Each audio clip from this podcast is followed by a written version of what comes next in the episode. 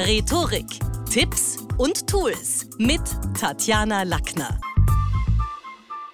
In der heutigen Podcast-Folge geht's um die modernen KPIs der Business-Rhetorik. Egal, wo wir uns heute in der Geschäftswelt bewegen, ob ganz oben oder noch am Anfang, immer muss irgendwas gepitcht werden. Und diese Mini-Präsentationen, die sind manchmal, naja, so eine Art Vorboten für die eigentlichen oder tatsächlichen Geschäftstermine. Und die finden online statt, am Telefon, aber auch live und in Farbe. Betriebswirtschaftlich gebildetes Personal kennt den Begriff der Key Performance Indicators als sogenannte Schlüsselkennzahlen eines Unternehmens. Was wird da gemessen? Erfolg, Auslastung, Leistung, wie wird mit den Ressourcen umgegangen, das alles wird definiert. Und ein guter Kaufmann, der sollte natürlich seine Umsatzziele im Bezug auf die Deckungsbeiträge kennen.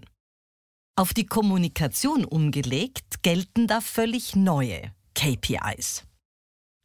Jeder will schließlich von irgendeinem anderen irgendwas. Mal ist es Zeit, dann an Rat, dann wieder Geld, vielleicht ein gutes Wort bei jemand Dritten oder einfach nur die Chance auf Arbeit. Pitchen dauert im Vergleich zu Präsentationen nur wenige Minuten und genau diese Form von, von Anteasern, die hat nicht jeder gelernt. Timing spielt dabei eine große Rolle und ist natürlich eine Disziplin, die sowohl Dynamik als auch Pausenmanagement vereint. Die Pflicht, Inhalte crispy zu reichen. Die Kür in knapper Abfolge voneinander kommen diese drei KPIs, die wir jetzt gleich besprechen werden, zum Einsatz und verstehen sich als Imperative, also Befehlsform. Erstens, keep people informed. Struktur spielt in der Business-Rhetorik immer eine wichtige Rolle. Also worum geht's konkret? Was ist denn jetzt der Status quo? Welches Themengebiet wollen wir jetzt genauer beleuchten? Dieser Key Performance Indicator beschreibt immer den Ausgangspunkt, damit der Gesprächspartner leichter ins Thema hat, damit er überhaupt weiß, worum geht's.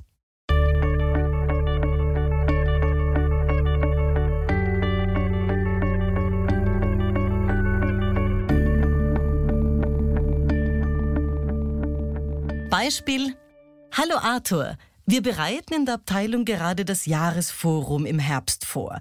Wichtig ist, die neuen Mitarbeiter willkommen zu heißen und zu schauen, dass wir da auch so ein bisschen interaktive Elemente einplanen und spannende Vortragende garantieren können. Denn das Budget, und das ist die gute Nachricht vom Vorjahr, wurde uns dafür wieder zugesichert. Also, der bringt den Arthur mal auf Schiene, um was geht's.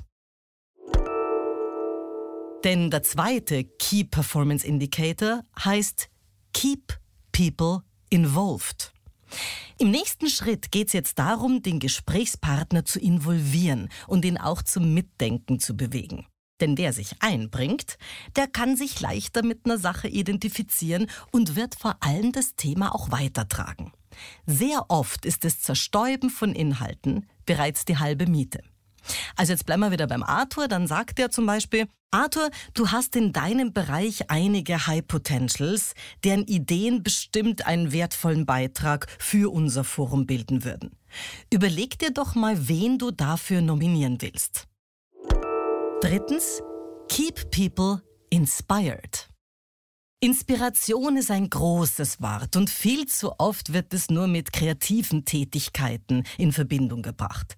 Und dabei glaube ich, dass Robert Strange McNamara, der Verteidigungsminister einst von John F. Kennedy, der hat gelebt zwischen 1916 und 2009, recht hatte, als er gesagt hat, Management ist die schöpferischste aller Künste. Es ist die Kunst, Talente richtig einzusetzen. Also eigene Gedanken in die Welt zu tragen und andere davon zu überzeugen, ist im Business bereits mehr, als manchen da jeden Tag draußen gelingt. Gehen wir mit diesem Keep People Inspired vielleicht wieder in unser, in unser Beispiel. Jetzt sagt er zum Arthur, Für das Jahresforum überlegen wir uns deshalb einen internen Ideenwettbewerb. Aus jeder Abteilung können sich neue Mitarbeiter profilieren und ihre Vorschläge einreichen. Dafür gibt's einen One-Pager, den findest du online, Arthur, den kann man ausfüllen. Und die Signalwirkung ist klar. Unsere High Potentials werden gesehen und ihre Vorschläge gehört. Gerne informierst du deine Abteilungsleiter bei der nächsten Besprechung über diese Gelegenheit.